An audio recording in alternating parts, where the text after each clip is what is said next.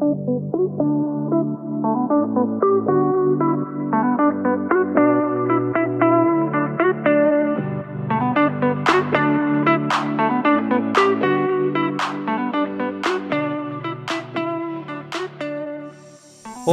paz e bem, seja muito bem-vindo e muito bem-vinda ao quinto episódio da terceira temporada do HUC Podcast, um projeto para levar um conteúdo de qualidade sobre o universo da saúde até você. Eu sou Marcos Vieira e é um grande prazer ter novamente a sua audiência. O mês de maio ganha cor roxa para alertar sobre a importância da prevenção às doenças inflamatórias intestinais, um conjunto de enfermidades que afetam cerca de 5 milhões de pessoas pelo mundo. Nos últimos anos, infelizmente, registramos um aumento da prevalência e incidência dessas doenças, dentre as quais se destacam a doença de Crohn e a retocolite ulcerativa. E para abordar esse vasto universo e destacar a importância desse tema à nossa sociedade, recebo com muito orgulho nos estúdios da TV USF dois convidados especiais.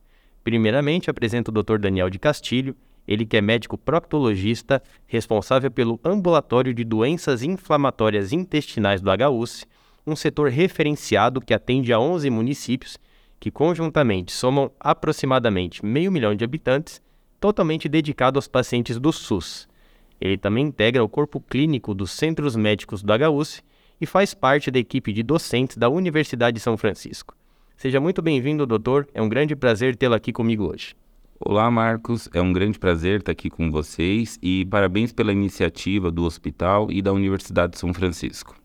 Muito obrigado, doutor. E aqui também recebo com muita satisfação e alegria a doutora Cristine Bonassa, ela que é médica endoscopista, atua na unidade de endoscopia digestiva do HUSC, a popular UED, e é professora do curso de medicina da USC. Seja muito bem-vinda, doutora. Espero que você possa se sentir em casa aqui conosco. Olá, paz e bem. Primeiramente, obrigada, Marcos, pelo convite, o HUSF. E vai ser um bate-papo muito interessante aqui sobre doenças inflamatórias intestinais. Espero que eu possa esclarecer um pouquinho sobre o assunto aí para todo mundo que está ouvindo. Com certeza, doutora. E para iniciarmos aqui o nosso podcast, gostaria que o senhor, doutor Daniel, explicasse ao nosso público sobre as principais doenças inflamatórias intestinais e os seus respectivos sintomas. Vamos lá. Você já começou falando sobre é, a doença de Crohn e a retocolite ulcerativa, tá bom? Que são os principais tipos de doenças inflamatórias que vão acometer o nosso trato digestório. E existem algumas diferenças entre elas. Por exemplo, a doença de Crohn ela pode acometer tanto da boca até o ânus. Já a retocolite ulcerativa ela é restrita ao cólon, que a gente chama que é o intestino grosso. E os sintomas das duas doenças, de uma forma geral, eles se misturam um pouco. Então, é comum um paciente apresentar perda de peso, diarreias e muitas vezes acompanhadas de muco, que é aquele catarro, ou até o sangramento. Também ele pode ter uma fadiga crônica por conta desta diarreia e da perda de peso, dificuldades de alimentação, então ele passa a ingerir menos comida e pode aparecer algumas manchas na pele também, dependendo da evolução da doença, que nós chamamos de manifestações extraintestinais. A gente precisa lembrar que ela não acomete apenas o intestino, ela pode acometer também outros órgãos, algumas articulações, que a gente chama dessas artrites, pode ter lesão ocular, pode ter lesão cutânea, como eu falei, pode até o fígado pode ser acometido pelas doenças inflamatórias realmente uma ampla gama de sintomas, né, doutor? E doutora Cristine, como que é feito o exame para o diagnóstico dessas doenças? Porque muitas pessoas se perguntam se basta uma colonoscopia ou se também é necessária a realização da endoscopia. Bom, então, é, como que a gente procede? O paciente ele vai procurar o seu médico no posto de saúde, no consultório, né?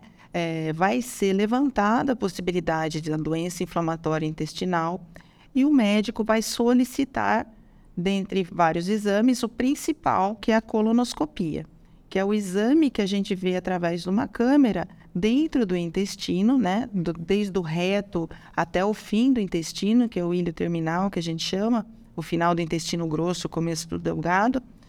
E a gente vai observar se nesse intestino há um padrão de normalidade da mucosa ou se há lesões suspeitas de doença inflamatória intestinal. Essas lesões, elas podem variar, desde uma mucosa um pouco mais avermelhada, mais edemaciada, é, até a presença de ulcerações, erosões, é, áreas do intestino que podem estar com calibre um pouco mais afinado, que a gente chama de estenose, né? E que normalmente varia no padrão da doença de Crohn e da retocolite. Aos olhos do endoscopista, a gente já pode até pensar em uma ou em outra. Mas é primordial que a gente faça biópsias, né? Retire pequenos fragmentos do intestino, desde essa parte do reto até o ilho terminal. Isso é indolor ao paciente, né? O paciente vai estar tá sedado, dormindo, então ele não sente dor, não sente nenhum incômodo.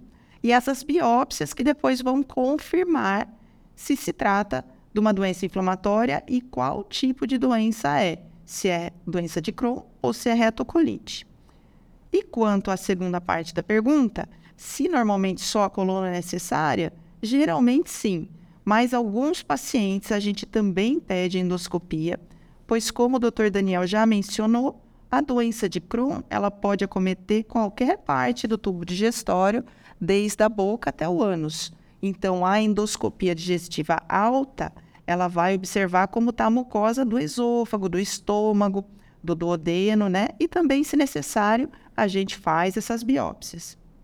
Perfeito, doutora. Doutor Daniel, essas doenças que nós estamos aqui comentando neste episódio especial, elas podem acometer pessoas de qualquer idade?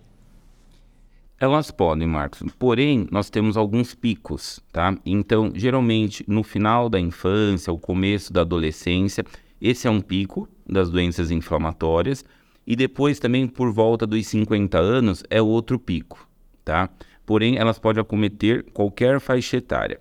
Lembrando que quando aparece na criança que essa faixa mais precoce, muitas vezes ela se apresenta de uma forma mais grave, que é uma doença que a gente chama de monogênica. O que, que é isso? As doenças inflamatórias elas são mediadas por alguns genes. Quando ela comete na infância, geralmente é um gene que apresentou um problema. Quando ela acontece na fase adulta, geralmente ela é multigênica, mais de um gene. Então, ela é mais difícil de acontecer do que na infância, tá bom? E está aumentando muito, Marcos, a incidência dessas doenças inflamatórias nos nossos pacientes pediátricos. Talvez por conta do ambulatório, né, específico em doença inflamatória, então nós temos um olhar mais treinado para isso, então a gente acaba diagnosticando mais. Mas os dados da literatura também mostram isso, que está realmente aumentando a incidência em crianças.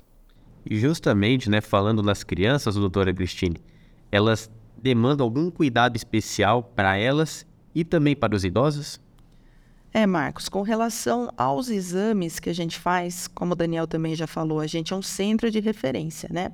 Então a gente acaba drenando esses pacientes que a gente tem um cuidado especial. É, eu falo especial, assim, todos os pacientes são especiais, né? Mas os idosos e as crianças, a gente não pode achar que a criança é um adulto em miniatura e que o idoso é um adulto é, com a mesma constituição corporal do que um jovem, né? Um jovem adulto. Então, esses pacientes, eles precisam de um preparo, às vezes, dentro do ambiente hospitalar. E nisso a HUSF ajuda a gente, porque a gente interna o paciente, ele vai fazer o preparo da colonoscopia internado, né? Aqueles laxantes que tomam para limpar o intestino para o exame ficar adequado, para a gente conseguir enxergar bem. Então, é um preparo que muitas vezes ele expolia, ele perde é, eletrólitos, ele desidrata. Então, o paciente idoso e a criança precisam dessa retaguarda. Então, eles fazem o preparo internado.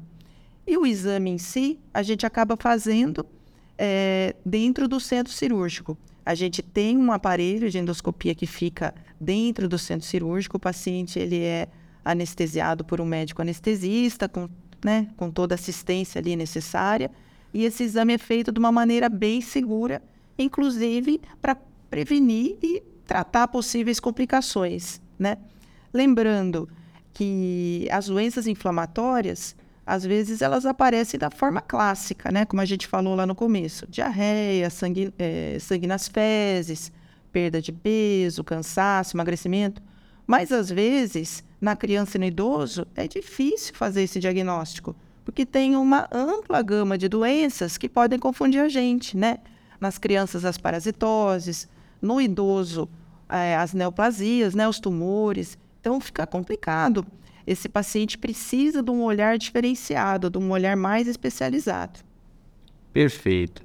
E doutor Daniel, gostaria agora que o senhor explicasse ao público como que funciona o tratamento dessas doenças. Bom, o, o tratamento ele é muito variável, então não tem uma receita de bolo. Eu acho que isso é o mais difícil para o médico, tá? Então, diferente de algumas outras doenças que a gente segue alguns consensos e acaba tratando desta forma ou da outra, é, a doença inflamatória é multimodal. Ela se apresenta de várias formas. Então, cada paciente é único. E então tem paciente que vai tratar com um tipo de medicamento, outro com outra classe de remédio. Hoje em dia a gente fala nos biológicos, que são imunossupressores que a gente usa para os pacientes. E isso até no SUS eles liberam a maioria dos medicamentos. Então essa é uma vantagem também do atendimento do SUS. Outros pacientes necessitam de cirurgia, mas entenda que a cirurgia ela não é uma falha do tratamento, ela faz parte do tratamento que às vezes o paciente chega para a gente com medo de operar quando você propõe a cirurgia, achando que está na última fase da doença e não, ela faz parte do tratamento. E a cirurgia é necessária em alguns casos, na minoria dos casos. Inclusive, um medo do paciente é sempre ficar com bolsinha. E quando a gente fala de cirurgia de intestino, a gente precisa conversar sobre isso, tá? Então, antes de propor a cirurgia do paciente ser submetido a isso, os que precisam é explicado sobre a bolsinha, sobre como funciona. É, muitas vezes ela é irreversível depois de um tempo. E depende do estágio que ele está da doença, então ele fica com a bolsinha, ele restitui o trânsito dele, o organismo, e depois a gente fecha a bolsinha. Perfeito. E doutora, uma dúvida muito frequente diz respeito ao segmento desses pacientes diagnosticados né, com as doenças inflamatórias intestinais. Como que ocorre esse processo? É, o segmento, eu vou falar um pouquinho sobre os exames, o Daniel depois completa aí com o que ele julgar necessário, mas, no geral, o acompanhamento depende da fase que está a doença. Então, a doença inflamatória, ela pode ter períodos de remissão, né, que a gente fala que é quando acalma os sintomas, e o paciente pode ficar bem por muitos anos, muitos e muitos anos. É, mas nesse período ele precisa continuar o segmento, né? fazer o protocolo de exames laboratoriais e a colonoscopia, às vezes anual, às vezes a gente estende um pouco mais esse tempo, às vezes é, abrevia né? essa colonoscopia dele. O importante é estar sempre fazendo o segmento. E complementando a doutora Cristine, é importante a gente lembrar que o diagnóstico ele é muito difícil. Muitas vezes o paciente ele passa por 10 médicos até acertar o diagnóstico de doença inflamatória. E isso não é por conta teve erro médico, alguma confusão. É difícil o diagnóstico no começo. Então, além da colonoscopia, às vezes precisa da endoscopia, precisa de um exame de imagem, de tomografia ou ressonância, precisa do resultado da biópsia, precisa da história clínica do paciente e o exame físico, que é muito importante. Então, não achem que só a colonoscopia vai dar o diagnóstico e está tudo bem. Porque muitas vezes ele precisa o quê? De um médico atento. E essa é uma vantagem aqui do HUSF, porque ao todo nós somos em sete proctologistas, tá? titulares da Sociedade Brasileira de Coloproctologia, mais quatro residentes atendendo esses pacientes. Então, a gente é um grupo altamente especializado nisso. E essa é uma vantagem, porque às vezes o paciente do ambulatório já tem que internar, que ele chega numa crise e o paciente não entende que ele está na crise da doença. Então, quando a gente examina, passa o aparelho, avalia a mucosa, a parte interna, a parte interna do aparelho digestório dele, a gente já encaminha para o hospital. Às vezes a gente liga para a CRIS para já fazer endoscopia, fazer a colono e dar todo o tratamento que for necessário. Alguns pacientes, Marcos, é, como o Daniel falou, é muito difícil fazer o diagnóstico, né? Então, por exemplo, às vezes o paciente tem fístula perianal. Então, fístula perianal, aquela, aquelas bolinhas que formam com um trajeto que começa a sair secreção purulenta ou às vezes até fezes. Então, o paciente trata por anos daquela fístula que não fecha e vai piorando, e tem crise de dor abdominal, e ele associa aquilo à fístula. E nem sempre a fístula é a doença de base. A fístula é um sintoma muito comum da doença de Crohn. Ela é só a ponta do iceberg que a gente está vendo. Então, aí a gente interna esse paciente, como o Daniel falou, faz uma avaliação global dele, vê se é necessário fazer o exame da colonoscopia internado, chama a equipe que já é especializada. É importante também a gente lembrar que também não basta só fazer o exame, tipo, pedir o exame e fazer. Tem que ser feito também com um profissional adequado, que saiba o lugar onde é necessário biopsiar, que saiba é, o grau de atividade que essa doença está, né? Muitas vezes ele tem que manter a internação mesmo depois do exame, fazer medicação na veia, ficar internado para é, melhorar o estado nutricional dele. Então, não é uma doença fácil de tratar, mas é uma doença que tem estabilidade. Quando bem feito o diagnóstico, esse paciente pode ter uma vida normal. Não é uma doença que seja essencialmente cirúrgica, né? Às vezes a gente consegue só tratar com medicamento, como também não é uma doença para tomar um remedinho e ir embora para casa. Tem que manter o segmento desse paciente.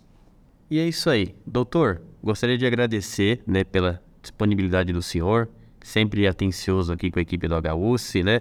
Com a sua didática, é, com certeza modificando né, a vida de muitas pessoas né, nesse contexto de dúvidas a respeito das doenças inflamatórias intestinais. Então, reforçar aqui minha gratidão, minha admiração e dizer que as portas aqui do HUC Podcast estão abertas aqui para um retorno do senhor.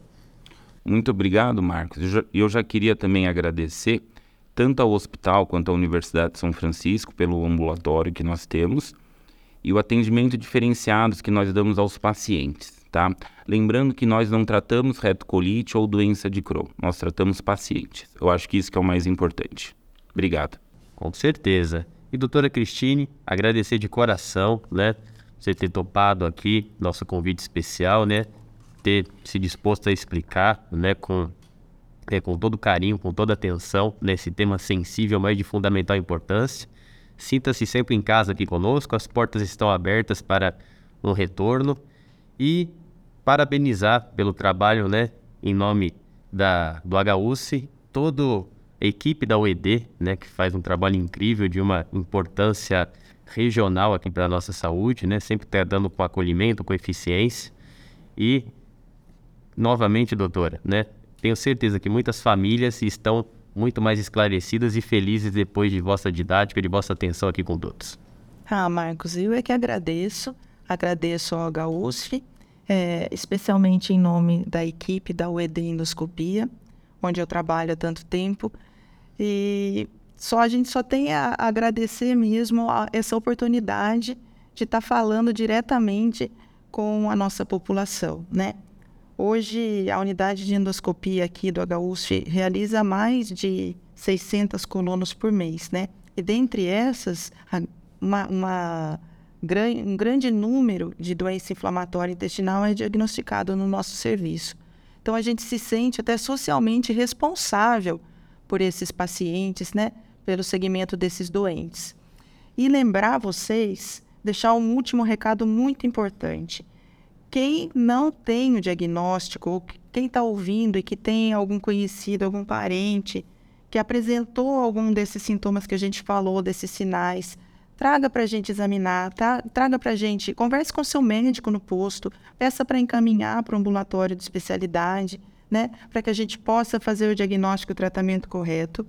E aos pacientes que já fazem é, o segmento, o tratamento da doença inflamatória intestinal, como eu disse, muitas vezes não apresentam mais sintomas, não abandonem o seu médico, não abandonem o tratamento, porque é uma doença benigna, mas que necessita um tratamento durante toda a vida. Então, pessoal da doença inflamatória, fique bem, mas não abandona a gente. Continua vendo aí nas suas consultas, fazendo seus exames de rotina. E para finalizar, quem ainda quiser saber mais sobre o assunto, se interessar mais sobre o assunto, pode ir lá no nosso Instagram da UED Endoscopia ou procurar sociedades é, que estão apoiando essa causa do Maio Roxo, né? A SOBED, que é a Sociedade Brasileira de Endoscopia Digestiva, a Sociedade Brasileira de Coloproctologia e o GDIB, que é o Grupo de Estudos em Doenças Inflamatórias Intestinais, qual o Daniel faz parte também. É, vocês facilmente terão acesso a material didático é, na internet, nesses sites dessas sociedades, né? Literatura médica e não médica, para quem quiser se informar. e lá tem mais informações para vocês sobre o assunto. Muito obrigada e fiquem bem. E você, nosso ouvinte, compartilhe aí o nosso conteúdo né, com seus familiares e amigos, que com certeza você vai ajudar a nossa grande corrente a serviço da vida, viu, pessoal? E eu te aguardo aqui, agora no mês de junho, com mais um episódio especial da nossa terceira temporada. Muito obrigado, paz e bem.